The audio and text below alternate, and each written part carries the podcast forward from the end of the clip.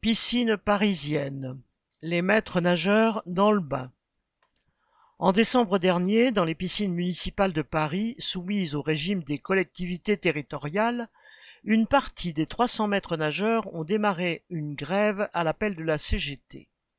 Depuis 25 ans, ils touchaient une prime proportionnelle au nombre d'activités, cours de natation, aquagym, etc., pouvant aller jusqu'à 300 euros par mois.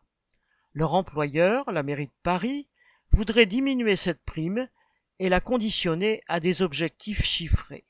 Il faudrait également, pour continuer à la toucher, n'avoir été absent ni pour maladie ou enfant malade, ni pour grève. La riposte n'a pas tardé.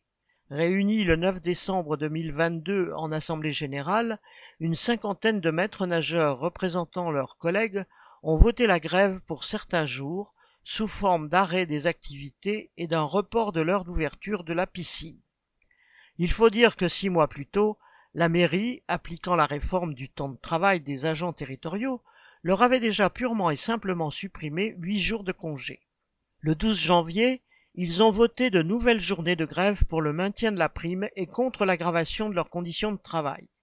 Le mouvement continue et s'étend même à 21 piscines sur les 22 actuellement ouvertes. Correspondant Hello.